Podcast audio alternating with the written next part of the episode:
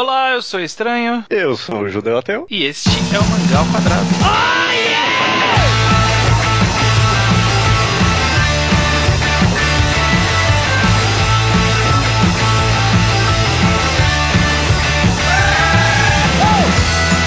Pois bem, Judeu, estamos aqui para mais um Mangá ao Quadrado. E estamos assim do número 208. E é um mangá enquadrado. Correto. O quadro mangá enquadrado, ele uhum. é um quadro em que a gente fala sobre um mangá de forma geral, com spoilers e tudo, tá tudo liberado. A gente quer discutir o mangá como um todo. Uhum. Então a gente sempre recomenda para quem não leu, obviamente, não ouvir o programa. Então, para quem não leu Ping Pong, não ouça esse programa, porque este programa será sobre este mangá de Taiyo Matsumoto. Sim. São cinco voluminhos, quem não leu pode ir atrás, a gente já recomendou há muitos programas atrás, muitos programas Faz atrás. Muito tempo, é porque eu recomendei, acho que eu não tinha nem a mesma visão que eu tenho hoje do mangá. Sim, e então vão atrás, a gente vai discutir ele aqui com spoilers e então é isso, né? Basicamente é isso, não tem muito segredo. Provavelmente spoilers no começo da discussão, a gente provavelmente falar um pouco de arte antes, mas eu acho que vai ser interessante comentar já já falando do final no começo da discussão sobre os personagens e tal. Então, realmente. Uhum. E, e, e, tipo, o final, os twists dessa história são bem interessantes. Eu acho que vale a pena ler sem saber tanto assim. É, é interessante, sim. Uhum. Eu quero começar a discussão,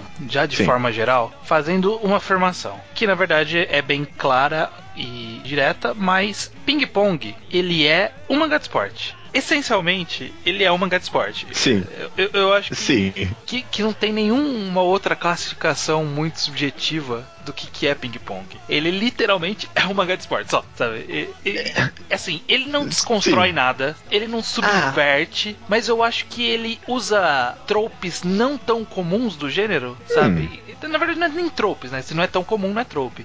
Mas, tipo, Sim. ele opta por caminhos que não são os caminhos que, o, que os mangás de esporte costumam seguir. Eu acho que é esse Sim. um dos pontos mais interessantes de Ping Pong, né? O que faz ele sobressair a gente como um mangá de esporte. O que, que você acha? Eu, eu, eu concordo com você de fato, tipo, claramente é um mangá de esporte. A arte do Taiyo Matsumoto, que é muito única, né? Tira um pouco a atenção disso, ele não tem uma arte clássica de mangá de esporte, né? Que foi é meio definida conforme o tempo, né? Uhum. Mas, tipo, ele com certeza não é uma desconstrução. Isso ele não é. Isso eu consigo falar com facilidade. Eu quero dizer que ele subverte algumas expectativas, assim, que a gente tem quando a gente vai ler um mangá de esporte, ou uma história de esporte em geral, essa ideia de uhum. superação uhum. e tal, né? Mas quando você fala que ele usa tropes que não são tão comuns, talvez é mais isso do que subverter mesmo. Não é que ninguém nunca fez o que Ping Pong fez aqui em termos de roteiro, em termos do que ele explora nos personagens, mas acho que uma coisa específica que ele faz, que eu posso até já comentar, é pouco usada nos mangás. Eu posso entrar de cabeça já? pode, pode, sem problemas. Que eu acho que Ping Pong é meio que tipo o mangá essencial de esporte que compreende que esporte é talento, e meio que só. Quando eu reli essa para mim foi, tipo, a mensagem máxima que eu tirei de Ping Pong. Talento é meio que vai. Tipo, tipo, tem toda uma história emocional. Mas, tipo, em termos de mangá de esporte, pra mim, essa é a maior mensagem do mangá. Quem tem talento vai ganhar. N não só essa mensagem, ele, tipo, acaba explorando várias facetas do que, tipo, o talento representa no esporte. É, eu acho que ele não é tão direto assim. Uhum. Ele, ele fala disso com certeza em vários momentos, inclusive talvez até o seu próprio final seja um pouco assim. Sim. Ele tem um pouquinho que, tipo, olha, tem esse personagem aqui, que ele se esforçou bastante e por isso ele é bom. Mas, tipo, uhum. toda a maioria dos outros personagens é tipo, não, eles têm talento mesmo, é isso aí. Não, não, e o único personagem que, tipo, ele se esforçou e tem talento, o arco dele é tipo, eu me esforcei e eu não tenho talento, na verdade, e eu nunca vou ficar melhor do que isso, e essas pessoas aqui nasceram por esporte e eu nunca vou ganhar delas. Que é o, o demônio, né? Que eles Sim. chamam de demon no mangá. Esse é o exemplo mais claro de mensagem de talento no mangá. Mas eu pensei, tipo, que outra forma que ele representa talento essa ideia de, de Homem-Aranha, com grandes poderes vem grandes responsabilidades. Nosso personagem principal, o Smile, a gente começa com ele meio que, tipo, é, ele ele sabe que é bom, todo mundo que joga ele é bom, mas ele meio que desperdiça o talento e meio que, entre aspas, humilha as pessoas não jogando direito com elas, porque, tipo, ele não tá nem aí pra nada. Tipo, ele não reconhece que meio que, que a responsabilidade por trás do talento dele. A mesma coisa, um arco parecido acaba tendo o Peco, né? O amigo uhum. dele. É, Sim. Eu vejo, tipo, eu vejo que você não teve tanto essa análise, talvez. Você É. acha que eu tô meio forçando, talvez, não, daqui a um pouco, não, essa eu, ideia? eu acho que ele tem essa ideia. Eu, eu não sei se, tipo, é a ideia dele. Tipo, Uhum. ele, ele contém, com certeza ele contém essa ideia, fica bem claro em vários acontecimentos, como no próprio arco desse Demon aí, do demônio. Mas eu não sei, eu, eu, eu acho que ele acaba fazendo muitas coisas que os mangás de esporte fazem também, e uma dessas coisas é. Você precisa treinar e se esforçar pra poder competir. Claro que nem todo mundo que se esforçar vai ganhar, sabe? Tipo, não é só isso. Eu acho que, tipo, tem a parte do treino com esforço representa alguma coisa e tem a parte do. É, mas no final o talento também é 50%, sabe? Tipo, eu acho que fica meio, eh, meio que ele fala, ó, é 50-50, sabe? En- Enquanto a maioria dos mangás de esporte, eles sempre tentam optar por esse caminho do. Ah, não, o superação talento. vai vencer tudo. É, o né? talento é 10% na verdade, sabe? Tipo, se você se esforçar muito, você consegue. E aqui ele fala, não, é. Não. Não é sabe, tão tipo, você consegue se você tem talento também, sabe? Tipo, porque o Peco ele tinha, tinha talento, ele tinha habilidade desde criança e ele pôde se superar ao longo do, do arco final dele, baseado nessa ideia. É, eu, eu tive tanto essa análise justamente porque pra mim é algo tão de fato incomum nos mangás. Tudo bem que não é o nosso protagonista, mas esse caso aí do, do Demon foi tão claro pra mim, tipo, ah, Sim. só superação não vai ajudar nada. E o próprio Smile, ele tem um treinamento ali, mas ele nunca precisou de um treinamento, sabe? Tipo, Sim. ele só perdeu contra o chinês ali na primeira parte do mangá porque ele quis perder, sabe? Então, Uhum. tipo, ele- mesmo naquele momento, ele já era melhor do que todo mundo. Ele não precisava treinar de fato pra, tipo, poder ganhar. Talvez a única coisa que contradiz isso um pouco é de fato o Que, tipo, ele tinha o talento, só que ele nunca treinou direito, e no momento que ele treinou pra valer, ele ganhou até no- do Smile no final do mangá, né? Sim. Então, tem de fato pra mim esse reconhecimento do talento como algo tão, tipo, importante junto com o treinamento dentro do mangá, dentro do esporte. Algo que é extremamente incomum pra mim nos, nos mangás de esporte no mangá em geral. Sim, sim. Tipo, é, até acaba sendo acontecendo, sabe? Tipo, ah, esse personagem ele tem é, uma habilidade muito específica que pode ser utilizada pra esse mangá, pra esse é, esporte desse mangá, e por isso ele tem o talento. Então, tipo, sei lá, o Sakuragi ele é alto e ágil e tem bons reflexos, então ele é um nato jogador de basquete. Tipo, sei lá, o Senna de Ice Shield 21, o cara é muito rápido, então, tipo, ele tem um talento natural pra ser um corredor. Mas todos esses mangás eles costumam ter algum personagem ou alguns personagens, ou Sim. o próprio time que como um todo que representa, ó, tem esses caras que são muito talentosos e aí esse time, tipo, eles são bons, eles têm talentos, mas eles não são os excelentes, mas eles vão se esforçar e vão ganhar. Sempre que tem, sei lá, um, um- vilão, um vilão é sempre um cara que, tipo, é- nasceu pro esporte, sabe? Tipo, ele é perfeito. Na última partida de Slam Dunk tem isso, tem um cara que nasceu jogando, sabe? Tem, em de View tinha também, tem o Agon ali, que é, que é o cara que é o perfeito em tudo, e esses tipo, são sempre a representação de que não, com esforço a gente consegue ganhar desses caras. Sim. Então sim, eu acho que tem, tem esta- essa, essa mensagem, mas eu permaneço com a minha ideia que é meio que 50-50 ali. Ele, ele sabe reconhecer também que o esforço vale alguma coisa, em algum momento, pra algumas pessoas que têm um mínimo de talento.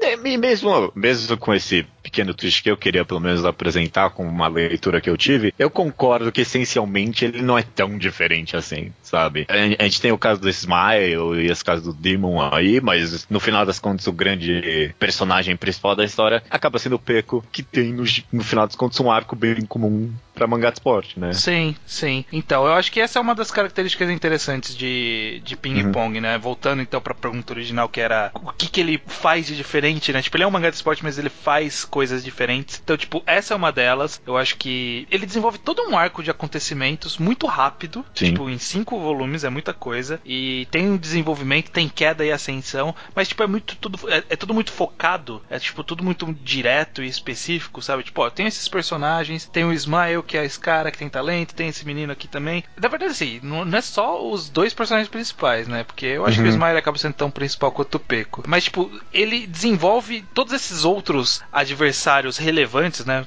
Não são muitos, mas alguns ali Sim. nomeados. Ele também tem. Eles têm os seus mini arcos também. Sem Tem, dúvida. tem a sua profundidade. E tudo é construído de uma forma bem direta, bem rápida, concisa. Ele vai direto ao ponto. Ele não, não precisa ficar brincando de, ah, mas eu tenho que mostrar esses personagens interagindo fora do ping-pong para poder mostrar como eles são profundos e tal. Essa é a parte não necessária, sabe? Tipo, Sim.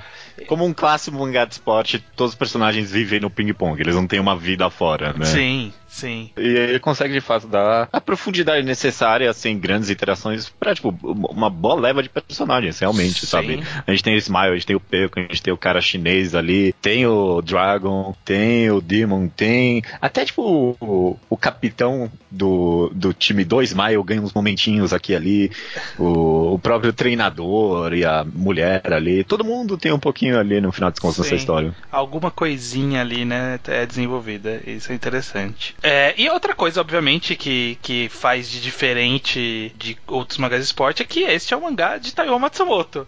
Né? Sim, sim. E isso talvez seja uma das características mais fortes também do mangá, justamente porque Taiyo Matsumoto, ele tinha vindo... O Ping Pong não foi uma das obras mais recentes dele, foi uma das primeiras, na verdade. Uhum. Ele tinha feito Zero, que é aquele mangá de boxe, eu nunca cheguei a ler, acho que você chegou a dar uma olhada nele, né? Que é basicamente uma prévia pra ping-pong. Ele é. essencialmente também é tipo um mangá de boxe, sabe? É. É, tipo, é um mangá de luta com uns pequenos twistzinhos assim, mas não que tipo, não tira da essência do, do gênero, sabe? Ele é bem parecido, Zero. Uhum. Ele também tinha já feito o Tekken Kinkret, que é o preto e branco, né? No Brasil saiu como preto hum. e branco, que também era que era uma história sobre dois amigos, né? O preto e o branco. Sim. E é, bem e, parecido com o ping-pong, aliás. Então, é, justamente, né? É, nunca parei pra pensar nisso, não. Talvez há uma construção aí que caminhou pra ping-pong. E aí, assim, além disso, tem a arte dele, né? Ele, ele já tinha encontrado um estilo meio europeu, daria para dizer. Um, na verdade, é, uma, uma, é um estilo meio Taiyo Matsumoto. É, meio é Taiyo Matsumoto. Tem influência, tipo, desde, tipo, gravuras japonesas, às vezes eu vejo coisa ali. Esse uso forte de sombras é bem europeu, eu concordo. Mas mesmo assim, tipo, essas linhas super orgânicas, sabe? Parece que é, é, a, é o primeiro desenho que ele faz ali, sabe? Ele não usa muitos rabiscos para desenhar. Não é nada, sabe? Tipo, é dele, é ele mesmo, sabe? Sim, é, é sim. muito difícil puxar várias influências para ele. E aí, tipo, não é bonito, não é certinho, ele não respeita a anatomia, é, os ângulos são malucos às vezes. O mesmo personagem na mesma página, em quadros diferentes, ele tá com o rosto totalmente diferente, até, tipo, uhum. em termos de posição de olhos, posição de nariz e boca. E, tipo, a, mesmo assim, ele se faz entender. Ah, sem dúvida, sem dúvida. E quando ele não faz entender, é meio que proposital. Né? Por exemplo, ele tem. Mais do que a arte dele, no final das contas, o que mais me marcou nessa leitura foi a quadrinização dele, ele tem várias daquelas montagens com vários quadros bem angulares encaixando um no outro, né? Sim. E tipo, fica aquela confusão às vezes, e tipo, é meio que proposital, porque ele quer passar essa ideia, tipo, ó, aconteceu um monte de coisa aqui, sabe? É, não, eu, eu, eu, quando ele tá em partida, ele sempre usa bastante quadro por página, e é um monte de quadro pequeno, uhum. e quadro silencioso e dinâmico, que é bem pra mostrar o quão rápido é uma partida de ping-pong, para começar. Quão intenso intenso e até meio claustrofóbico, né? Porque o jogo todo é num uhum. espaço muito diminuto ali, né? Então, tipo, enfiar um monte de acontecimentos num espaço tão pequeno acaba sendo uma das essências do, do ping-pong também e do mangá por consequência. E não só os quadros são bem pequenos, bem amarrotados, assim como os quadros são mega focados, tipo, é um close na sola do tênis, é um close no olho, um close numa parte da raquete só, né? E, e isso de, de escolha de ângulo, eu acho que também é uma das características fortes desse mangá, porque mesmo fora das partidas, ele escolhe uns ângulos para uma, tipo, uma página que o cara tá sentado escrevendo e tá num ângulo muito absurdo, sabe? Uhum. Você fala assim, caraca, por que, que ele escolheu esse ângulo?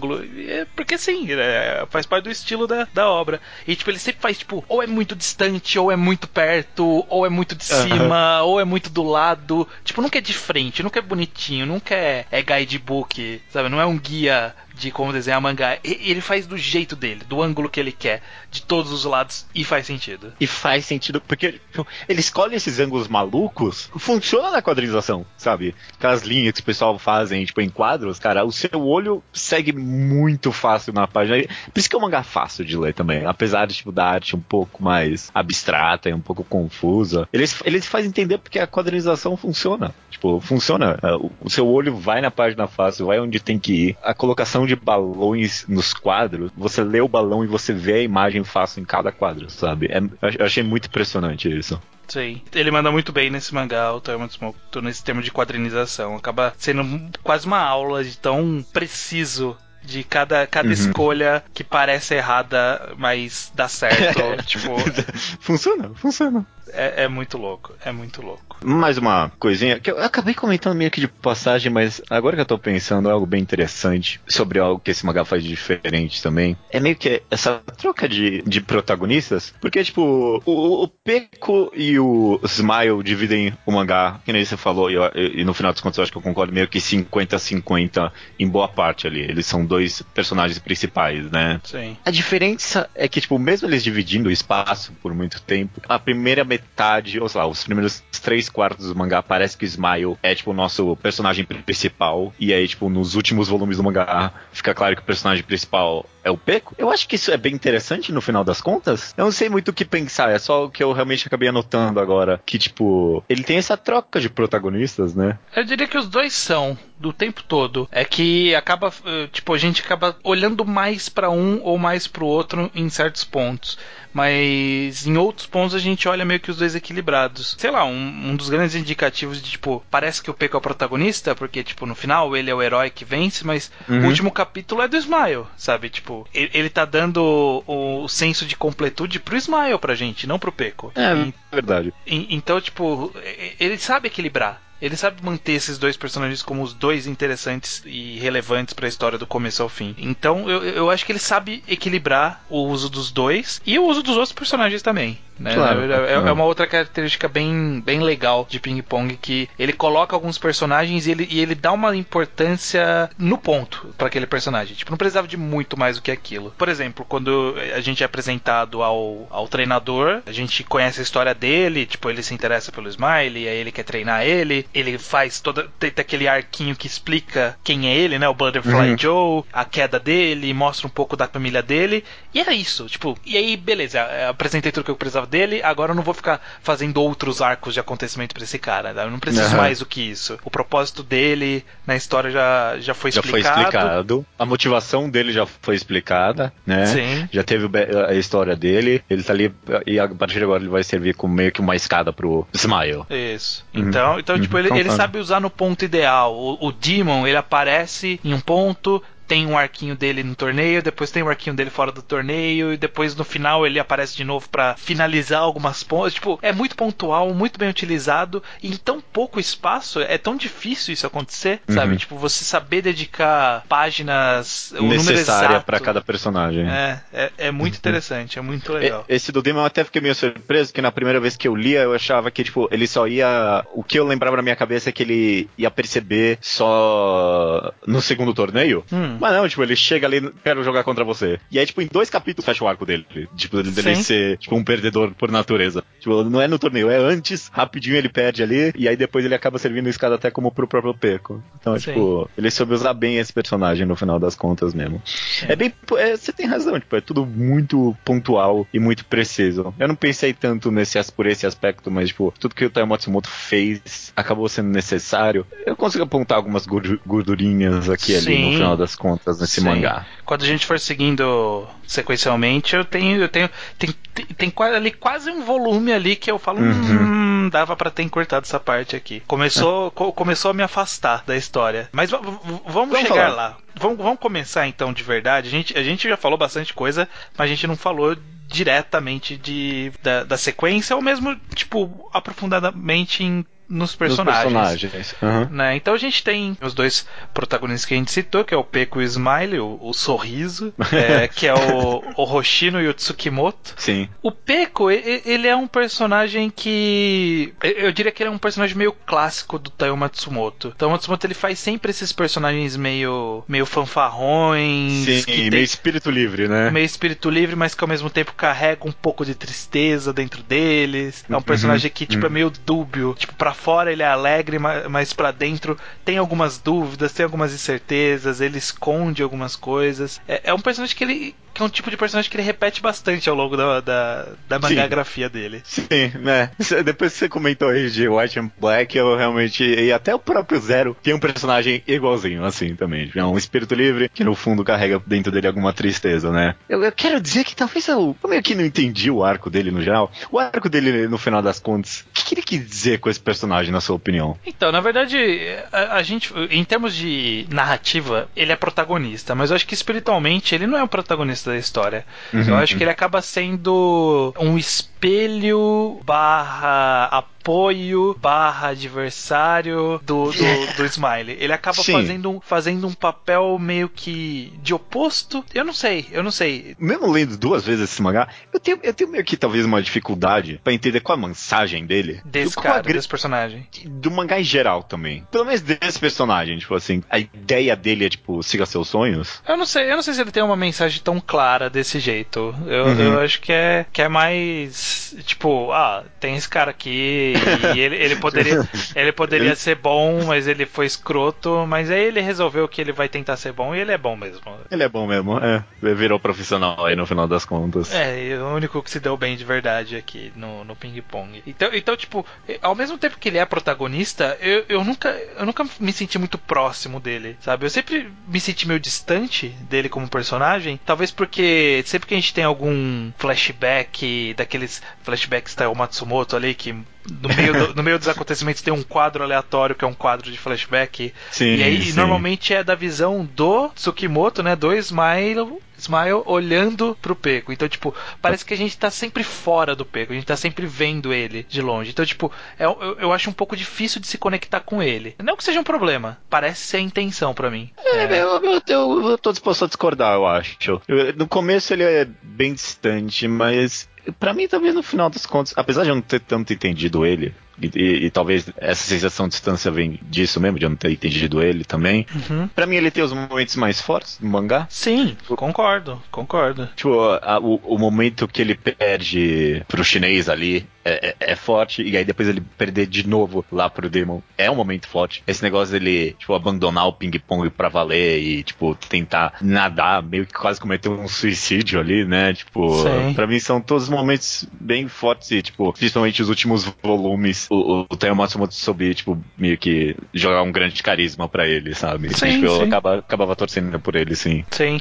Mas, mas o meu ponto é que, tipo, a gente não. A gente meio que não se coloca no lugar dele. É, sabe? Okay. A gente tá sempre de longe, meio que observa. A gente meio como espectador. A gente acaba sendo muito mais identificável, entre aspas, com o Smile no sentido de se colocar na posição dele. Até porque a, o mangá se coloca na posição dele em vários momentos. Então não sei, dá a impressão que sentimentalmente o mangá tende um pouco mais pro Smile, Smile. e mais narrativamente em, em ar, grandes arcos de acontecimentos e, e, grandes viradas e tudo mais, tá mais pro lado do Peco. Eu acho que isso até tipo é meio que representado no último torneio. No último torneio, o, o Smile ele é um ele é um boss, é o Big Boss. Sabe, tipo, sim, ele, sim, sim. Ele não tem um adversário relevante no torneio. Enquanto o Peco, ele pega os três personagens que, tipo, são nomeados e relevantes do torneio. Ele enfrenta o chinês, enfrenta o Dragon e enfrenta o Peco, sabe? Então, tipo,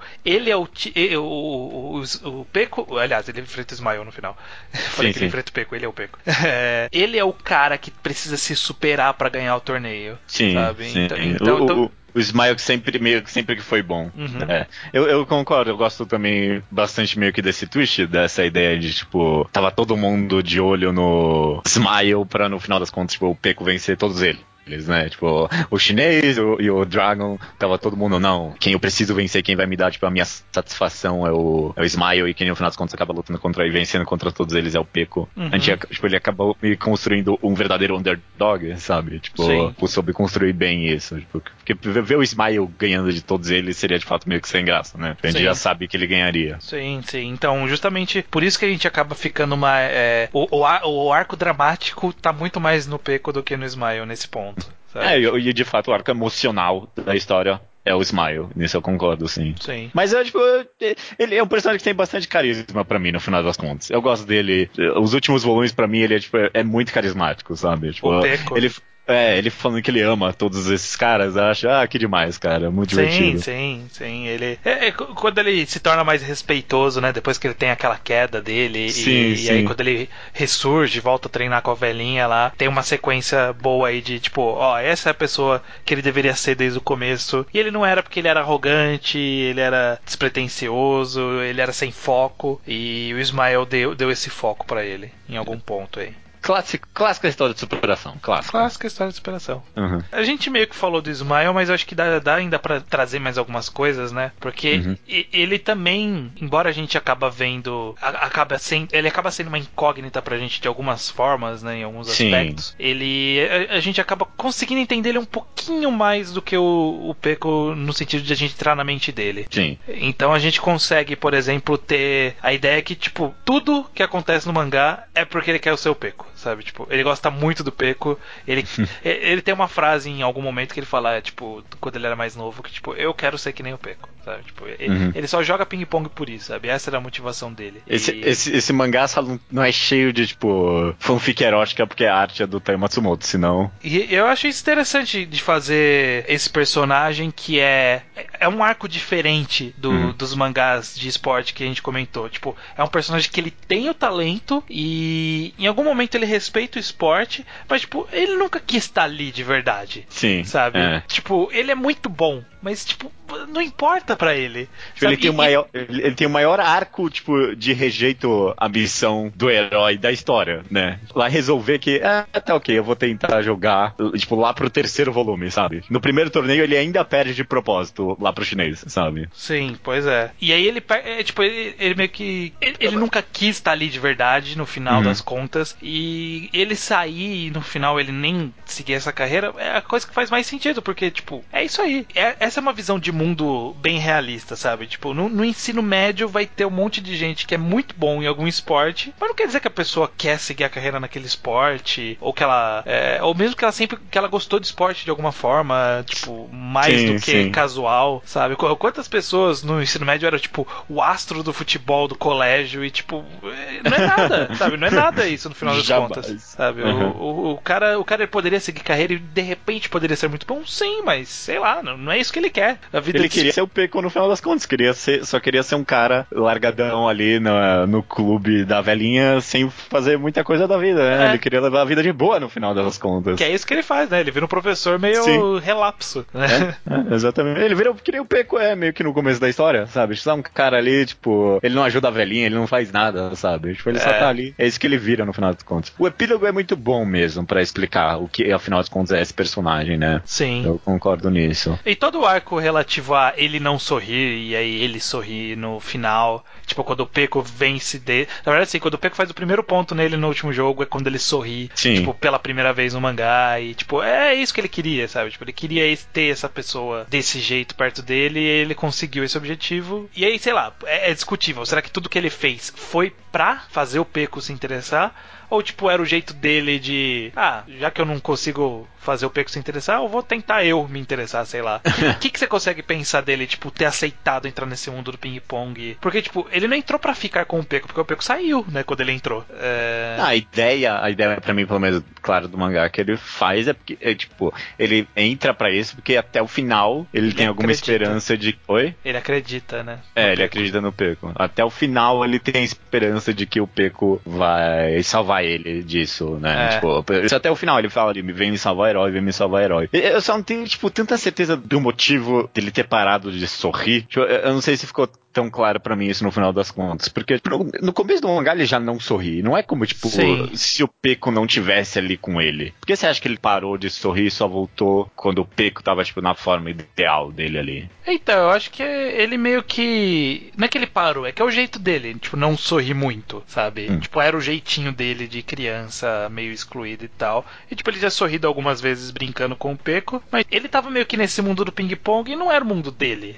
sabe? Ele não queria que esse mundo fosse dele. Então, tipo, ele tava meio ali a contragosto. E aí, Cê... tipo, não é que ele não tava sorrindo porque ele não gostava, ou tava bravo, ou tava chateado, ou tava triste. Só que, tipo, ok, não é nada isso aqui, sabe? Não é nada de relevante para mim. O que eu quero é ficar com, com esse meu amigo, mas é, ele tá do jeito dele, largadão aqui, normal. Eu não sei. Tem, mas tipo, no epílogo ele tá sorrindo o tempo todo. Tem alguma mensagem perdida aí, na minha opinião. Porque vários, meio que vários personagens é construído durante a ideia do mangá tipo, eles só estão esperando alguém muito bom aparecer. O, o, o chinês, a, a, ideia inicial dele é essa, depois muda. Mas o Dragon, a, todo o arco dele é basicamente isso. Tipo, ele é bom demais e ninguém aparece pra, tipo, lutar contra ele, sabe? Sim. Talvez, tipo, meio, a ideia que eu tenho é que na infância o Smile sorria. Na, infância, o Peco é o que ele ia virar no final do mangá. E da infância pra, tipo, o, o presente, ele meio que desvirou isso. Ele virou arrogante e tal. Talvez. E, e, e na infância, o Smile jogava com o Peco, tipo, de, da forma honesta, né? Na forma de que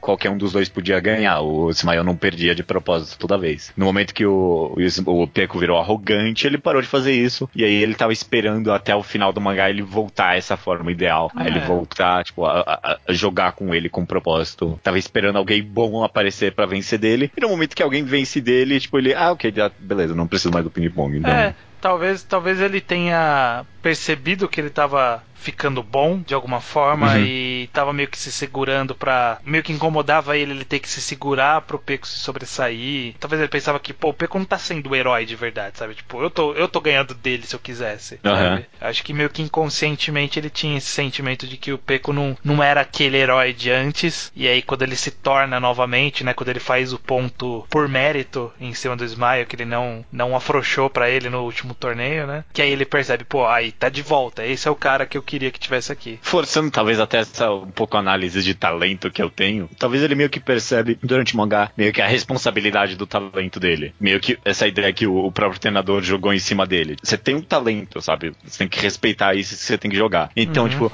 durante o mangá inteiro ele meio que fica esperando o Peco, tipo, mostrar que, não, eu tenho mais talento do que você, então você não precisa jogar, sabe? Sim. Tem alguém melhor do que você, então você não precisa respeitar o seu talento, porque é. você nunca vai ser melhor do que eu de qualquer jeito. Sei.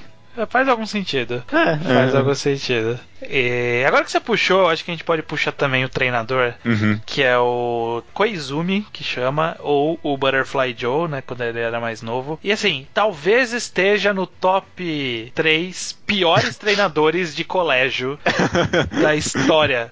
Que ele caga pro time inteiro por causa do Smile. O cara, ele, ele, tipo, a galera fala assim, viu, a gente tá indo embora. Ele, ah, tá, tá, tá, vai, vai, vai. Vai embora. vai embora. É, cara, mas é, os caras perceberam que tem um cara ali que é infinitamente melhor que o resto, então, é, vai fazer o quê, né? É. Mas ele fica fingindo. Sim.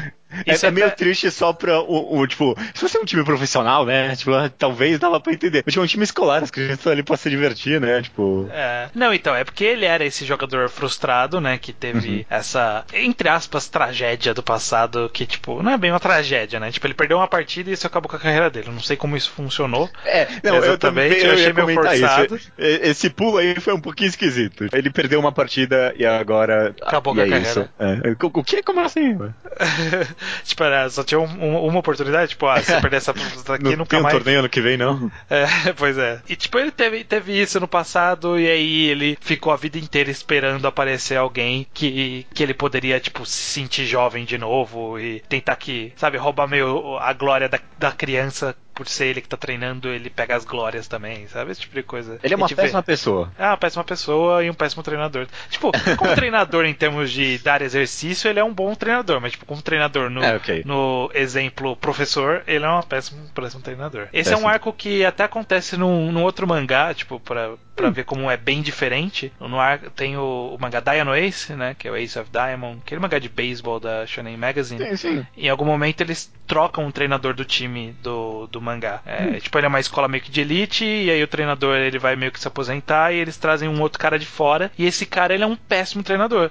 Tipo, ele fala assim, ó, esse moleque aqui, ele é o ace do time, ele é o melhor jogador desse time, e eu vou fazer o time inteiro girar em torno dele. E tipo, ele meio que quer sacrificar o resto dos outros jogadores para fazer aquele cara brilhar, e isso uhum. acaba sendo um arco da história, um, um Caraca, dos arcos sério? de acontecimentos, é bem interessante. E isso, gente... isso acontece no time que a gente acompanha? Sim, sim. Caraca, isso parece muito interessante mesmo. É, é bem legal, é bem legal. Aí o treinador, aí tipo, ninguém quer que o treinador antigo vá embora, e tipo, o treinador antigo tá nessa de, ah, eu vou me aposentar, é, esse vai ser meu último torneio, e todo mundo, não, a gente tem que tentar fazer ele ficar, porque se ficar o outro cara, o outro cara vai cagar com o time, sabe?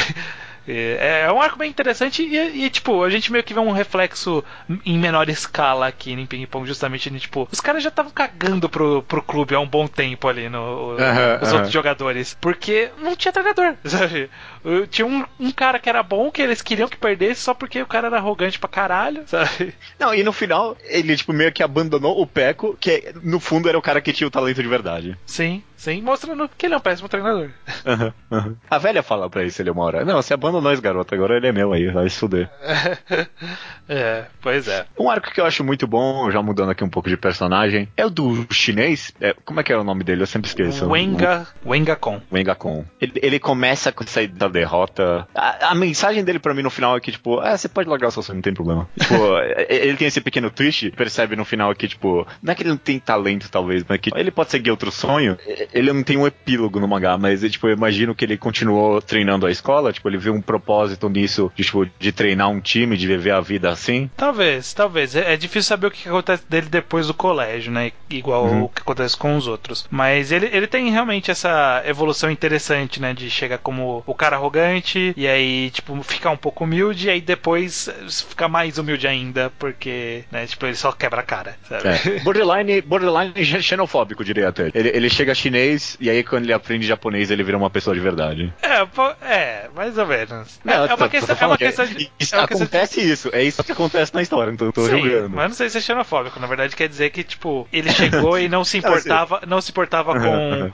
com as outras pessoas em volta dele. E aí, quando ele começou a aprender a língua das pessoas em volta dele, mostrou que ele, tipo, eu quero me comunicar com essas pessoas, eu quero me conectar com elas de alguma forma. Não preciso falar com outro cara e o cara vai ter que traduzir amenizando a merda que eu tô falando porque eu sou muito escroto, sabe? Uhum. O anime de ping-pong, já, talvez falando pela primeira e última vez do anime de ping-pong nessa análise, ele faz isso melhor. O anime alonga algumas partes do mangá, ele tem uns fillers e uns fillers do, do Enga no anime acaba sendo ele tendo mais interação com essa escola que ele tá treinando, então ele cozinha com eles, ele conhece as pessoas, ele canta karaokê com elas, meio que espalhado durante o anime isso. É, é, daí que eu tenho mais essa análise, fica um pouquinho mais claro no anime para mim, não tem a mão do Taiyo Matsumoto, é claro ali, mas quando eu li o mangá tive essa análise junto. Principalmente porque no próprio mangá, antes dele ir pro segundo torneio, ele conversa com aquele amigo e ele fala bastante da, dessa escola que ele treinou. Ele nem tá dando muita bola pro jogo, enfim, nesse segundo torneio. É, no, no mangá fica um pouco diferente, né? Tipo, ele tava uhum. querendo se provar ainda nesse segundo torneio, né? Ele tava, tipo, ele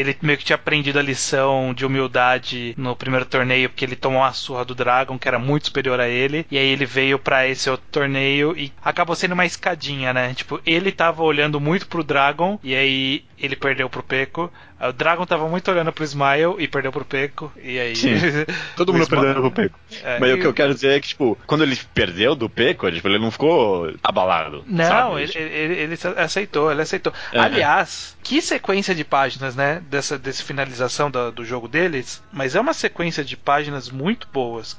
Ele já percebeu que vai acabar. Tipo, ele já uhum. percebeu que ele, que ele vai perder. E aí ele, tipo, vai com a intensidade e, tipo, fala em chinês pro, pro Peco. Diga olá pro, pro Kazama, né, que é o Dragon, pra mim. E, tipo, e aí tem uma sequência de, de páginas, tipo, mó intenso, intercalando com as pessoas do lado de fora, olhando, tipo, não prestando atenção no jogo, sabe? Tipo, Sim. sabe o, o, o como, tipo, isso era tudo para ele e era só para ele, sabe? Tipo, é, é, é bem interessante. É, é, uma, é uma, uma, sequência de páginas que eu gosto bastante. Aí, tipo, quando ele perde, mostra um avião partindo. Eu, eu acho bem legal. Eu gosto bem do final do Eng aqui. Sim, é muito bom. É muito bom. Ele tem toda essa ideia de que, tipo, ele tem saudade de casa e tal. E a ideia, tipo, do avião partindo, ele aprendendo que, tipo, ele encontrou uma nova casa aqui, sabe? Sim. Ele, ele, ele encontrou um novo propósito pra vida dele. Essa ideia dele querer ir pra casa é a ideia, tipo, dele ser o supremo, ele ser ele seu sonho de ser o melhor jogador na China. E ele sim. ficar no Japão, a ideia é de que tipo, ele encontrou um outro propósito na vida. Acho sim. bem interessante, sim. O personagem do Demon, antes da gente entrar no Dragon, acho que o Demon ele teve esse arco curto. A gente até já coment, meio que comentou,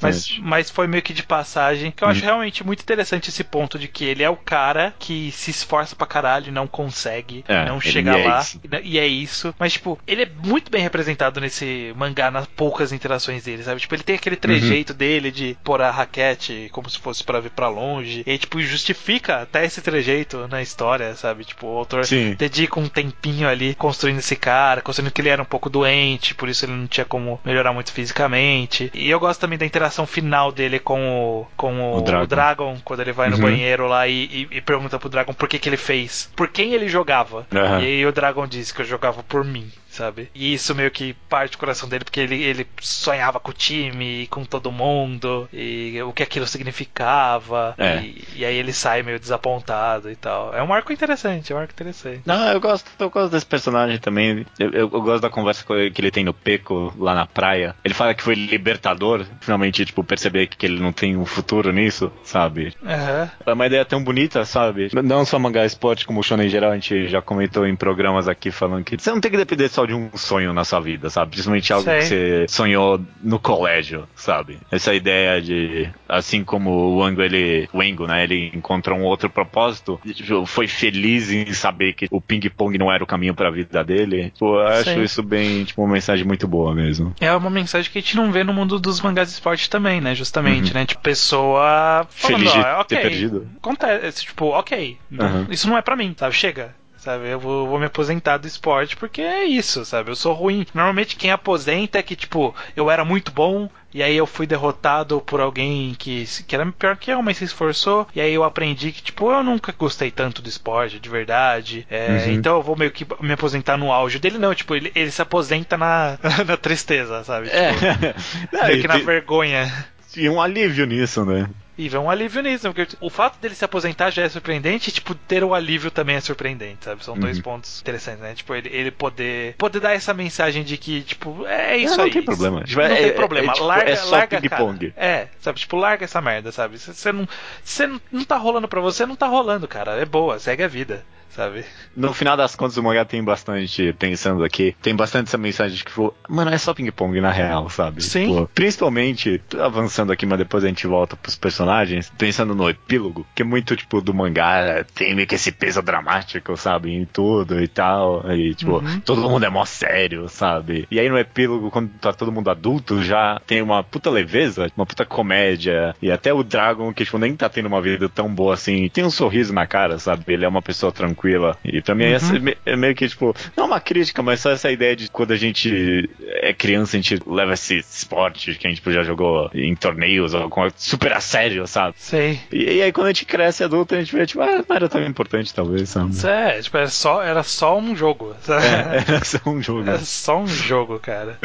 O personagem do Drago, justamente, ele é. Ele tem um, um arco curioso, né? Porque ele acaba representando um, um trope clássico de mangá de esporte, mas eu acho que ele tem alguma subversão ali, né? Que é o trope Hum. desse personagem extremamente talentoso e, E que é infeliz porque ele é talentoso demais. então, é, esse fato dele ser meio. Não é nem infeliz. e- Ele tem uma, uma carga de sentimento interessante. Eu acho que é até meio profunda. Que é Hum. justamente ele ter essa. Tipo, não é que ele queria que alguém vencesse ele. É que ele, ele tinha meio que ansiedade que, tipo, isso podia acontecer, sabe? Ele meio que. Ao mesmo tempo que ele queria ter um desafio na vida, que é o que torna o jogo divertido pra ele, ao mesmo tempo ele, ele sentiu o peso de. De, tipo, Perder. ter que, ter que continuar ganhando. Sabe? Tipo, eu Entendi. tenho que continuar ganhando, sabe? Eu sou o melhor, sabe? Eu, eu ganhei vários torneios, eu jogo por esse. Eu jogo por mim no final, ele fala, né? Mas, Aham. tipo, eu falo, de, eu carrego o nome desse time pro, pro mundo, é, eu, eu dou entrevista, e ainda assim, mesmo ele sendo fodão, ele ficava lá meio no banheiro ali, meio acuado, pensando, se acalmando, sei lá, né? Não dá pra saber exatamente o que, que ele procurava ali. Mas ele tem um peso de ser o melhor, sabe? Tipo, ele não é só, ah, eu sou o melhor e é isso aí, tomara que alguém me derrote um dia. Não, tipo, ele, caralho,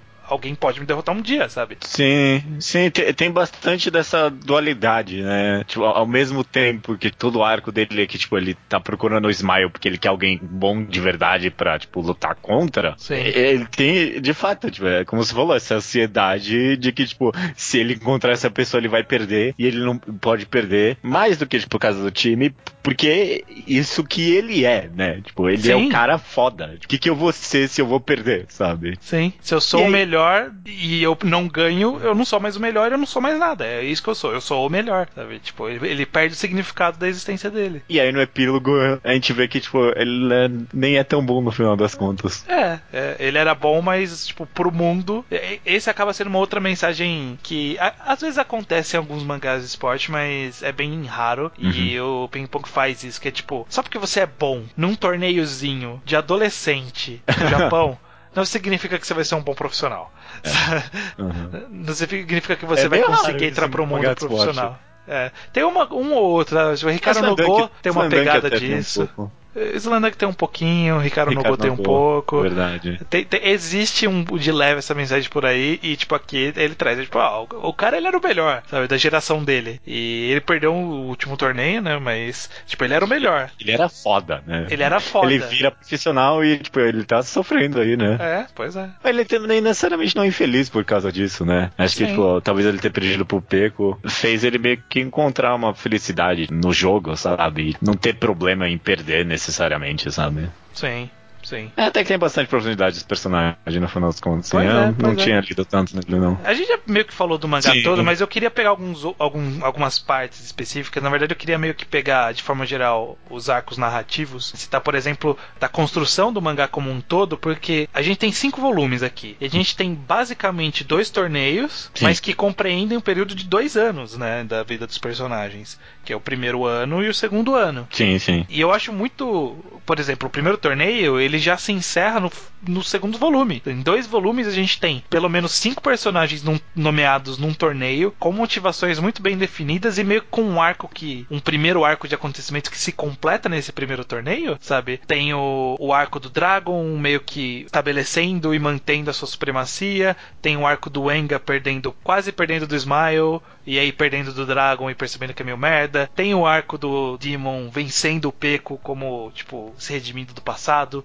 Tem o arco do Smile, tipo, perdendo de propósito. Tem o arco do tem um arco do Peco perdendo e ficando revoltadíssimo por causa disso. Então, tipo, em dois volumes, ele encerra cinco arcos de personagens. Tipo, é, o primeiro ciclo de um arco de personagem. Em dois volumes, tipo, ele que sobe, começa a subir o arco de todo mundo pra, tipo, descer e encerrar nos três finais, sabe? Sim. E, esse que, tipo, sei lá, no volume da metade é mais Peco e. Mais Peco só mesmo, um pouquinho do Smile ali, sabe? Mas, Sim. realmente. Realmente, tipo, ele. É que, tipo, o mangá tem umas gordurinhas. A gente até então, pode comentar um é... pouquinho disso. Mas eu, eu, concordo que, no geral, é, tipo, é muito personagem que ele constrói e encerra em cinco volumes. É muito personagem, sabe? Sim. Em cinco volumes, a maioria dos mangás de esporte consegue fazer um ou dois personagens, sabe? É, ele não tem que ter um jogo, às vezes. É. Sei lá, Islandek e Malemar tem um jogo.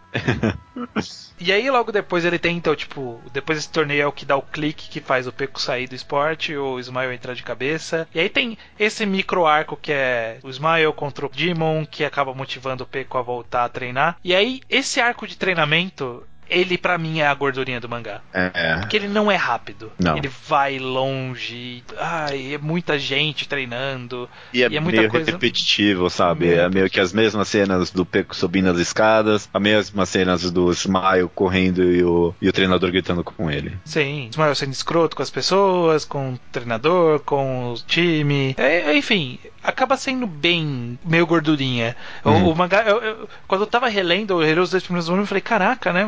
Era bem intenso, né? Esse mangá, eu não lembrava disso. Aí veio essa parte, eu falei, caraca, meio chato até é, essa parte, sabe? Tipo, tava é, meio cansativa. Sim. Alguns jogos também talvez duram um pouquinho mais do que eu desejava. Tipo, por exemplo, o jogo do Smile com o Dragon. O Dragon não, o jogo do Smile contra o Demon. Não. Nem precisava ter mostrado para mim. Não, eu acho que, que esse foi ok. para mim o que foi whatever foi contra aquele segundo colocado do, da escola dos careca lá. Que não era o Demon, era o. no torneio, sabe? Nossa, que... nem. Tipo, eu já até esqueci que teve é, isso. Então, é, é que, é que precis... precisava colocar um, algum desafio para ele ali no, uhum. torneio, no segundo torneio. Aí colocou, ah, tem esse cara aqui que era o segundo em comando. E, tipo, ele é bom também, gente. E aí ele perde.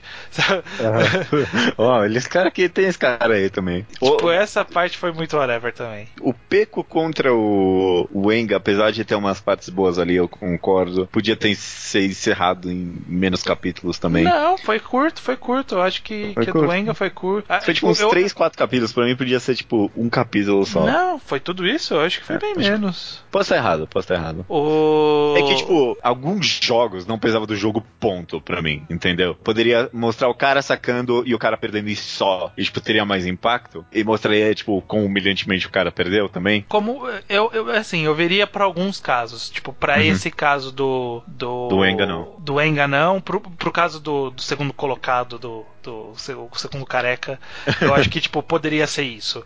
Uhum. Agora, pros outros eu até entendo, porque, por exemplo, o Demon com o, o Smile, ele precisava mostrar o quão dominante era a presença do Smile na partida, sabe? Tipo, como tipo, ele jogava e meio que desdenhava das pessoas enquanto jogava. Então eu achei, achei importante. O Peco, os, os jogos do Peco no segundo torneio é porque, tipo, era importante a gente É, ver não, a volta do Peco, bem. sabe? Isso tudo bem, aham. É.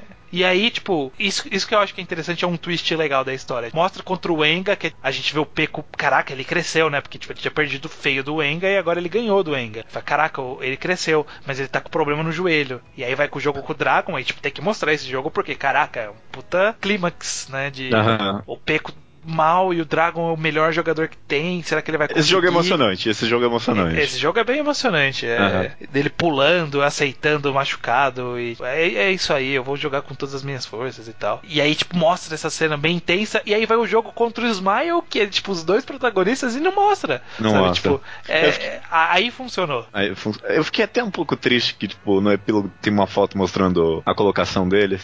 Eu acharia mais elegante se ele não tivesse falado É. quem ganhou. Quem ganhou, eu acho que, tipo, ter dito que. O Peco ganhou foi meio. É. Não, é, tipo, ter, ter dito que o Peco seguiu a carreira profissional e o Ismael não seria o suficiente, sabe? Tipo, dava pra você deixar no ar quem ganhou, quem perdeu. Uhum. Ou mesmo que, tipo, o Ismael ganhou, mas chega, não, não quero mais disso. É, Ou é. Poderia ter ficado no ar de uma forma mais interessante mesmo, sem mostrar quem ganhou. Tipo, porque de fato, o seguiu com a carreira, fica implícito de que ele ganhou, mas não totalmente, sabe? Se o oposto também seria interessante. Tipo, É. a ideia de que ele perdeu, mas mesmo assim ele continu- continuou com a carreira e o Smile não. Essa ideia também é interessante, então ter ficado no ar seria um pouquinho mais elegante pra mim. É, Então, e- é uma e- pena. Isso daria um senso, talvez, de completude maior com uma rima narrativa que tem com a história do Butterfly Joe, né? Do, do Uhum. treinador. Que ele diz que ele tinha um amigo que tava com o joelho machucado. E aí o Smile fala: ah, se eu fosse eu que jogasse com ele, eu ia, tipo, forçar o machucado dele. Uhum. Aí o treinador fala: você conseguiria fazer isso mesmo? E aí meio que deixar no ar se o Smile fez isso ou não quando ele jogou. A, a dúvida se ele ganhar ou perder, a gente ia sempre ter, mas já a única certeza que a gente ia ter é que, tipo, ele não jogou como um cuzão machucando, é, atacando o machucado do Peco porque ele seguiu carreira, sabe? Tipo, ia dar uma completude legal pra esse arco e ia deixar uma dúvida legal no ar, mas... É, ele não foi o caminho que ele Eu seguiu. É, eu mudaria isso, eu mudaria isso, Eu ficaria um mudaria, pouquinho melhor. né? Sem dúvida, sem dúvida. Ele quase fez, foi tão triste, porra, mostrou um quadro ali no epílogo. Porra, porra, Matsumoto, quase, você tá tão Na perto trave, assim. na É. trave, né? É, e tem esse epílogo, né, que a gente, eu acabei meio que já comentando. Tem mais alguma coisa que você quer falar? Eu acho que passa bastante essa mensagem que nem eu falei, de tipo, é, era só um jogo aí, não tem problema não. Sim, é, é, eu acho que é. Ele finaliza, finaliza bem satisfatoriamente, justamente Uhum. por todos esses arcos que a gente comentou, né? É isso aí, era só um jogo de criança, e tipo, no final é só um jogo, nem todo mundo vai seguir carreira, quem seguir não vai fazer sucesso, às vezes. Ter um Eu tenho- cara aqui, o nosso herói, que ele vai, mas, né? Ele valoriza um pouquinho demais, tipo, o adulto, sabe? Tipo, vai, ah, quando você fica adulto, todos os problemas são resolvidos. Até o Dragon, que tá falhando na carreira dele, ah, eu tô feliz, não tem problema, sabe? É ok, tá bom, beleza, é essa essa é a mensagem. Tipo, que com a maturidade todos os problemas ficam menores, sabe? Sim. Não Então, sei acho se é assim na vida real, mas essa é a mensagem. É, pouco, né? Né- né- Tipo, você aceita mais a sua vida, ou pelo menos, tipo, seus problemas são outros, sabe? Tipo, Uhum. você vai olhar, você vai sempre olhar pra trás, pra essa época e ver que foi só Ah, uma ok. fase da sua vida, sabe? Ah, tipo, foi, foi relevante por um momento da sua vida, agora não é mais, suas preocupações são outras, então você pode olhar com contemplação pra trás. É, por esse viés é verdade. Eu acho que é isso daí, passamos bastante coisa de, de ping-pong. Ele acabou meio que convidando a gente a falar meio fora de ordem, porque a ordem de acontecimentos não é tão relevante quanto Não, não, tudo, né? Todas as mensagens, todas as construções e todos os outros aspectos que a gente comentou não, não careciam de ser cronológicos. Uhum. Eu não resumo aqui da minha opinião geral do mangá. Eu quero dizer que a gente talvez super analisou. No final dos contos, o feeling que eu tenho desse mangá é que ele tem uma arte única, uma quadrinização espetacular. E, mesmo, é, sei lá, mesmo a gente analisando aqui, eu vendo várias mensagens interessantes e como ele constrói bem personagem, o feeling final que eu tenho é meio meh. Eu não sei você. É, como assim? É tipo, é ok. Ping Pong é ok pra mim no final das contas. Não, eu acho um bom mangá. Eu acho um bom mangá. eu não, bom, não okay. acho que a gente, eu não acho que a gente tá super analisando, porque eu acho que ele é tudo que a gente falou aqui. É, né? é, é, é. tanto por isso que eu quis começar toda a conversa falando que, tipo, ele é um mangá de esporte. Porque, uhum. tipo, é isso. Ele, ele não tem uma pretensão muito maior do que isso. Ele acaba indo mais do que isso em alguns aspectos. Mas na grande maioria ele é isso. Ele é um grande mangá de esporte com arcos que envolvem esporte, com personagens ele tem cujo desenvolvimento problemas. são focados no esporte. Tem as suas gordurinhas, então, obviamente, não é um 10 de 10, tem problemas ali. Mas eu acho que é um, um mangá muito bom, sabe? Tipo, eu recomendaria facilmente pra grande maioria das pessoas que não tivessem preconceito com a arte, obviamente, porque é a parte mais difícil aí. É a parte mais difícil. Mas quando você começa também, você logo esquece. Não é que você esquece, Sim, mas tipo. Se acostuma. Você, você, se acostuma bem rápido no final dos contos da, com a arte do Sam Matsumoto. Isso é impressionante também. Sim. Eu, tá bom, eu aceito. É um, é um, mangá muito bom, sim. É um mangá muito bom. É, é um mangá bom, sim. Eu acho que, que valeu a pena. Ela falou muito bom, você tá mudando pra bom agora. É, a intensidade varia de acordo com, com, com o nível da conversa. É. Ok, tá bom, tá bom, ok. É, beleza. Foi, foi, uma, foi bom ter relido Ping Pong. Eu não lembrava muito bem porque que eu tinha gostado, agora eu lembro das partes que eu gosto das partes que eu não gosto tanto. Eu nem lembro a nota que eu dei, mas eu acho que a nota estava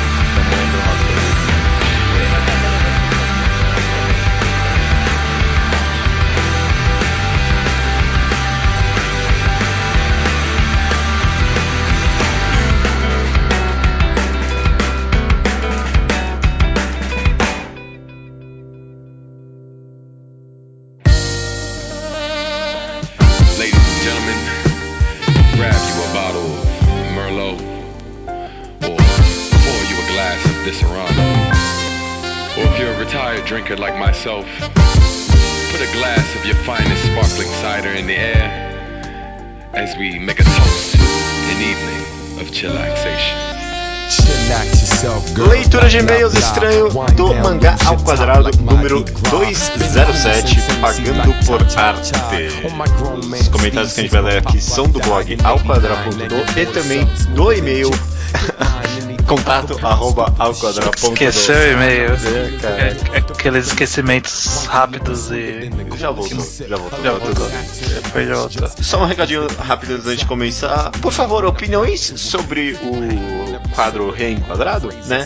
O, é, esse, tipo, esse revisitando de One Piece que a gente tá fazendo, né? Daqui a pouco vai terminar. Tem um programa da semana que vem, e aí mais um, e a gente vai pro próximo. E o que, que vocês acharam? O que, que vocês estão achando? Qual alguma ideia de algum outro mangá? A gente tem alguns na cabeça já, mas tá rolando meio que um debate interno sobre qual é o próximo possível, né? É, existe a ideia de, sei lá, pegar um outro é, mangá grande em publicação e, e comentar dele, mesmo que não seja shonen, pode ser um seinen aí uhum, também. Sim. Ou, ou também rolou a ideia de tentar pegar algum mangá que, sei lá, foi relevante no passado, mas hoje em dia ninguém lê. E aí ele terminaria em uma temporada, nossa, que são seis programas, então até uns 23, 24 volumes daria certinho pra gente fazer. É uma outra possibilidade. Então ideias. fiquem de. Deem ideias. ideias. ideias. Sugiram mangás. Vamos, ver o que, que o pessoal mais quer. Maravilha. Vamos lá então para a sessão do Report, sessão que a gente comenta coisas coisas que não são relevantes do tema da semana. Começando com a Júlia, 21 anos, leu Pum Pum por indicação nossa. Porra, maravilha. Também comprou Solanin de tanto ver a gente falar bem, mas você, imagino eu. E quer saber se pretendemos fazer um programa sobre Koino Katashi, qual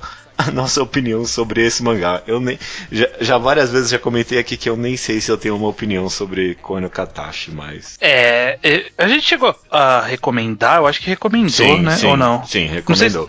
não, eu não sei se foi recomendação. Eu foi tenho quase recomendação? certeza que sim. Eu lembro que teve programa sobre, enfim. Uhum. A gente acompanhou a publicação de Koyo no Kata, a gente acompanhou desde o One Shot, na verdade, a gente falou Sim. sobre o One Shot, depois falou dos primeiros capítulos. É, o maior problema de Koyo no Katashi é que a autora não teve coragem no final. Uhum. Ela não fez o que o mangá tava pedindo pra ser feito no final e ficou um finalzinho bem xoxo. Uhum. Bem, ma- ma- quase, quase não, bem decepcionante, na Bem verdade. decepcionante. E não é, não é só o último capítulo. Se fosse só o último capítulo, não seria tão problema. Mas é, sei lá, uns bons 10 últimos capítulos, sabe? É, É, bastante é. coisa que, tipo, dá uma decepção.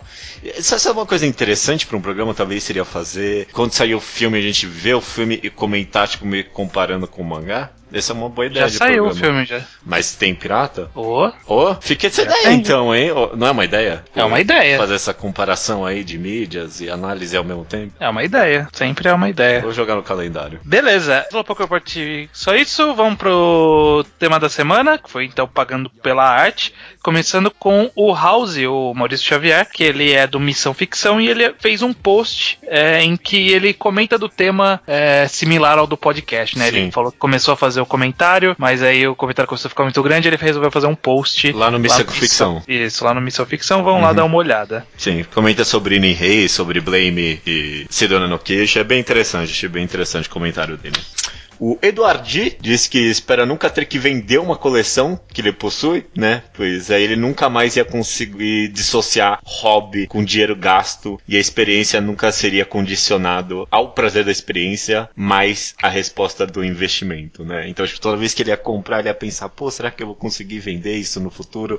Você pensa nisso quando você compra mangá? Tipo, ah, será que eu vou vender um dia isso? Não, hoje em dia eu já tô fazendo o contrário, justamente. Tô falando assim, eu- será que eu vou querer ter isso daqui Uhum. depois? Então eu, eu deixo de comprar muita coisa, comprar algo que eu não quero ter em casa. sabe? Entendi. Eu acho que eu, eu, por mim, eu passo pelo mesmo raciocínio. A Jessie, ela diz o seguinte: Eu acho que a questão é separar o produto em si da história que ele está acoplando. O que faz uma história valer mais não é o fato de tu poder comprar, eh, cobrar mais por ela, mas sim que as pessoas vão comprar ela ao invés de outra, mesmo as duas estando no mesmo preço. E o valor artístico disso está nela conseguir resistir ao teste do tempo e ter gente ainda querendo ir atrás dela por muitos e muitos anos. Aliás, fez um comentário muito comprido, achei muito interessante, peguei só um, um trecho do que ela comentou. É, e que, tipo, de fato, os mangás, eles não são que nem uma obra do Picasso, que só tem de fato uma, né? Acho que nem você mesmo comentou durante o podcast. Tem vários, então, tipo, É. o, o dinheiro em, em Vinland Saga tá ele, tá ele em vender mais do que Fairy Tail mesmo estando no mesmo preço. Não é o que acontece, né? Tá aí, tá aí o valor que a gente coloca nas coisas. No final, tipo, pra maioria da população, Fairy Tail vale mais do que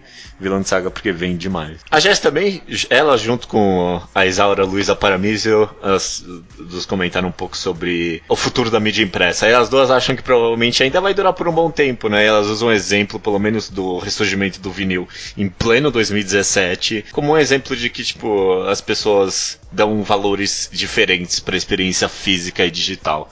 Eu acho que tem bastante verdade nisso. Eu acho que, tipo, e, e nem acho que, tipo, a mídia impressa vai virar vinil. Tipo, pelo menos não nos próximos 50 anos, sei lá. 50 anos é muito, eu não sei, não sou, não consigo Não sei, não sei. Porque eu acho que a, a volta do vinil é um movimento muito específico e muito de nicho. Não sei se chega a, a ser um mercado é, comercial e, e em vez de um mercado, sabe, de, tipo de Não, pessoas vende, muito vende. específicas. Não sei. Mas, no, tipo, no mínimo a mídia impressa vai sobreviver assim, né? Tipo, não vai sumir completamente. É, mas Mas é difícil uma mais mídia caro. sumir também, né? Até rádio a gente tem hoje em dia fazendo um sucesso. Fazendo um sucesso é discutível. Não, mano, rádio é a mídia mais escutada do mundo ainda. Porque é o que, é o que tá passando no, no- no- nos No- carros, carros, né? Só por causa disso. Não, não sei, não sei. O e-mail do Um Outro Sakamoto, Uhum. 21 anos, estudante de artes químicas. Artes químicas, acho que ele deu uma floreada aí. é, Ribeirão Preto, São Paulo. Ele diz o seguinte: um olhar mais frio sobre o termo arte facilita tal discussão. Para vós, no caso nós, Uhum. o termo arte se encaixa como sendo uma expressão do artista, mas podemos observar a arte como a sua origem etimológica, que se designa como técnica.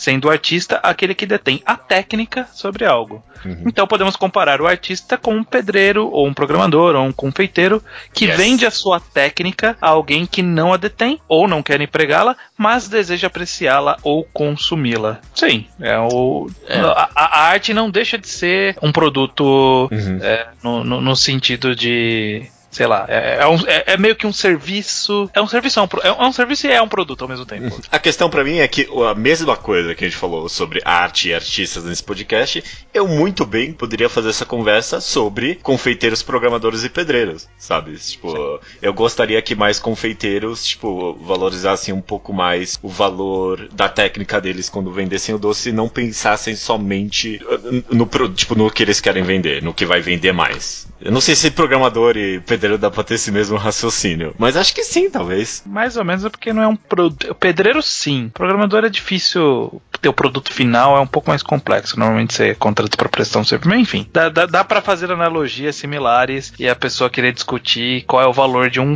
Tipo, Talvez- qual é o valor de tudo, né? Uhum. Tal- Talvez programador no sentido tipo de desenvolvedor, tipo startups e essas coisas, talvez se pensassem mais tipo não só no que vai fazer um puta sucesso, mas no que é, é- é- é o mais bonito no do- dentro da mídia de programação, tem um valor nisso também, né? Não sei. talvez eu tô forçando aqui. Talvez. Terminando aqui, então a gente tem o Matheus Mariano, tem um comentário dele aqui, ele diz, ó, é legítimo comprar e vender arte, conforme todas as partes estejam cientes da arte, entre aspas. O objeto da troca voluntária entre o artista e o comprador. Não cabe a mim, ou ao mangá ao quadrado, chegar a um valor imutável da determinada obra de arte. O valor só faz sentido para quem compra e encomenda a arte. Eu, eu acho que cabe ao mangá ao quadrado, ok? Só vou falar isso. A ok. gente, a gente tem a moral. O quanto vale Fairy Tail? Pro autor, pra editora, pro editor, pro comprador japonês, pro comprador brasileiro, pro leitor de mangá, online, etc. Para todas as pessoas que consomem tal arte, o valor é subjetivo e diferente. O que é cobrado e pago pelas páginas de fato se trata do custo de produção em primeira análise. E a demanda por tal arte é onde o valor subjetivo se torna palpável pela indústria, possibilitando produzir mais à medida que a demanda surge. Esse é o papel do dinheiro, dar valor ao que as pessoas querem pagar mais. Ok. O mercado é um fator determinante para o valor da arte, preço da arte. A competição entre artes semelhantes é capaz de empurrar para baixo ou para cima tais valores. Essa análise de preço nem sempre pode ser vinculada ao valor artístico de fato, pois um fanático pode pagar Blu-rays caríssimos por animes com histórias pífias. Por outro lado, nós podemos ler online obras excelentes, algumas consideradas obra-primas, essas que chegam a nós muitas vezes de graça. A ideia, tipo, é que de, de fato não tem muita associação direta com, tipo, o que você paga e o valor daquilo, né? É, o valor cultural, artístico daquilo com um valor monetário financeiro. É. A própria Jess no comentário dela falou, fez esse comentário falando, pensa tipo, em publicações classicíssimas da literatura que tem, tipo, disponibil- disponibilizada de graça online, sabe? Porque acabou, como é que é o nome? O copyright delas. Tipo, não, não, não torna elas menos ou mais valorosas, né? Concordo. É Terminada a leitura de e-mails, algum comentário de alguma coisa que leu, consumiu, fez, falou. Eu, incrivelmente, não, eu fiquei, a gente não teve esse podcast semana passada, eu consegui terminar Prey, Prey, de jogo. Caraca, já? Já. É, eu, eu- quando saiu o Pirata eu já baixei e joguei. Ah, que uma- bonito, uma hein? mano- Ah, meu amigo, não dá pra pagar por isso não. Jogo da Bethesda. Eu, eu gostei, eu gostei bastante, viu? É, é, ele tem um belo twistzinho final que salva bastante. Ele também é um pouquinho mais focado, que nem eu gostei muito de Fallout 4 porque tinha coisa demais pra fazer. Toda vez que eu andava pra um lugar parecia que eu tava perdendo mil coisas e eu não conseguia, tipo, mais saber o que fazer, por onde começar. Eu achei esse Prey muito mais focado, muito mais preciso e a história valeu muito mais a pena também no final das contas. Tem uma, tipo, uma, uma mensagem bem interessante sobre perspectiva e humanidade. Bem interessante. Hum, interessante. Deixa eu ver. Eu, eu, nossa, tem bastante coisa nos últimos tempos. Por exemplo, terminou as temporadas das duas séries de super-herói que eu acompanho, que é Agents of Shield e Flash. A do Flash foi uma temporada ok, Agents of Shield foi uma temporada bem legal. É. Até que- quem, sei lá, parou em alguma temporada anterior a essa, essa, essa eles fizeram um esquema diferente. Eles fizeram. Eu não lembro como o termo que eles usaram. É, pods, acho que eles chamaram. Tipo, eles fizeram a temporada, como ela é grande, igual temporada. Essas temporadas de TV aberta americana, que é tipo tipo 20 e poucos episódios, de uma hora. Aí fica meio pesado ser uma história grande que ocupa toda a temporada. Então eles fizeram, eles fizeram, tipo, três arcos na temporada. Todos estão meio interligados, na verdade estão bem interligados, mas, tipo, primeira parte foi, sei lá, Motoqueiro Fantasma, segunda parte foi de outra coisa, terceira parte de outra coisa. Foi, foi bem. Ah, é Fica menos ideia mesmo. cansativo. Fica Ah. muito cansativo. Esse era o maior problema de Arrow, inclusive, pra mim. Tentar, tipo, é, é muita hora pra tentar fazer um arco grande, sabe? E eu assisti no, no cinema o filme Corra, que é um filme que foi bem falado o- há uns tempos atrás, quando saiu nos Estados Unidos, que ele tinha sido muito bem recebido. Eu não quero falar muito sobre o filme, eu, eu só quero dizer que se- qualquer um poderia ver e gostar dele. Não, não qualquer um, porque vai ter algumas pessoas que vão reclamar de algumas coisas, eu tenho até ideia do que é. Mas eu não quero falar o que, que é. Vá ver o filme sem ver trailer, sem ver nada, vale muito a pena. É, é bem legal. Deve Ah, estar nos tá. cinemas ainda. Eu sei que filme é esse, é aquele filme do Jordan Peele, né? Isso, isso. Ah, tá. É, ti- ele é- Bom, não vamos falar nada ainda. ok, beleza. Eu vi uns trailers, parece, bem, parece ser bem interessante. You wanna steal fake moves, I'm the real McCoy. You're still a toy, I'm a writer of rhymes. That's an innovator, others bite the design. You mimic what you see, but I act like me. I'm a proud pop, you're an absentee. Y'all the same folks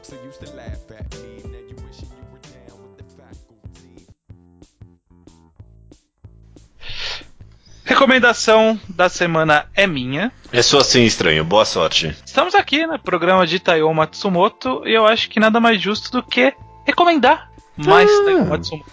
Verdade. O- a gente re- recomendou relativamente pouco, né? Eu acho que para todos os efeitos foi Ping Pong e Takemitsu Samurai. E eu acho que. Na verdade, eu namoro essa recomendação há muito tempo, porque eu não tinha certeza se tinha disponível para todo mundo ler. Mas eu já achei tanto em português quanto em inglês online. E quem quiser comprar também tem disponível.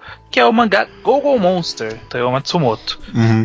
mangá de um voluminho, é, foi lançado em 2000, então na cronologia de publicações do Taiyo Matsumoto, ele foi imediatamente depois de Ping Pong. né? Tipo, ele terminou Ping Pong, aí ele fez o Gogo Monster. Uhum. Ele é do, do lado mais viajado do Taiyo Matsumoto. Basicamente conta a história de um garoto, que é o Yuki Tachibana, que ele é novinho, né, é criança, e na escola ele é meio, tipo, ele diz que vê umas criaturas do outro lado e que ninguém mais vê. Ele é, ele é- tipo, ele é desses meninos meio viajadões do Taiyo Matsumoto, sabe? Que, Sim, sim. que é meio desconexo do mundo e, e tem essa. to- to- vive meio que nesse mundo de fantasia enquanto vive no mundo real. E basicamente a história vai acompanhar esse garoto na escola e a interação dele com as únicas pessoas que ele consegue falar forma meio que. Tipo, que as pessoas conseguem interagir com ele, né? Que é um, um cara que é tipo. Como que chama? Zelador da escola. Que o cara que, que cuida desse moleque de forma geral. É um, um garoto transferido que entra. E um outro que é de dois anos acima dele, que é tão maluco quanto ele, que usa uma caixa na cabeça. Tipo, uma caixa de papelão. E ele fica andando com uma caixa de papelão pela escola. E, tipo, ninguém reclama porque ele é muito inteligente, sabe? Tipo, e, e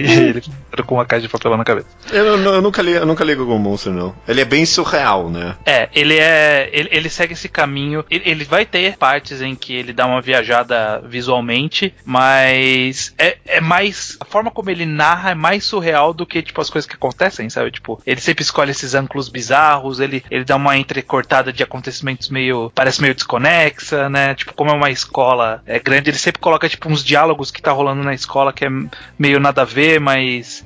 É, é, é uma experiência bem Taiyo Matsumoto, eu diria. Sim. É, Ele, ele tá no, no estilo que ele costuma ser pra quem conhece um pouco da obra dele. É essa coisa é, de ângulos bizarros, de personagens meio avoados. E eu acho que é uma leitura interessante de se fazer. Eu tava. rele- Faz muito tempo que eu li, eu tava Uhum. relendo pra garantir que, que é uma leitura fluida. E pra quem acabou de sair de Ping Pong, é uma leitura tão fluida quanto, sabe? Tipo, segue Sim. mais ou menos a mesma, a mesma ideia, de forma geral. Então, tipo, vai ter uma, uns momentos que você vai falar, caraca, por que, que ele escolheu fazer essa transição? E por que, que ele escolheu pular e cortar esse diálogo, jogar esse outro aqui? E, e é o jeito dele. É o jeito dele e é um jeito interessante, por si No mínimo só. diferente. No e mínimo por isso vale a pena. Sim.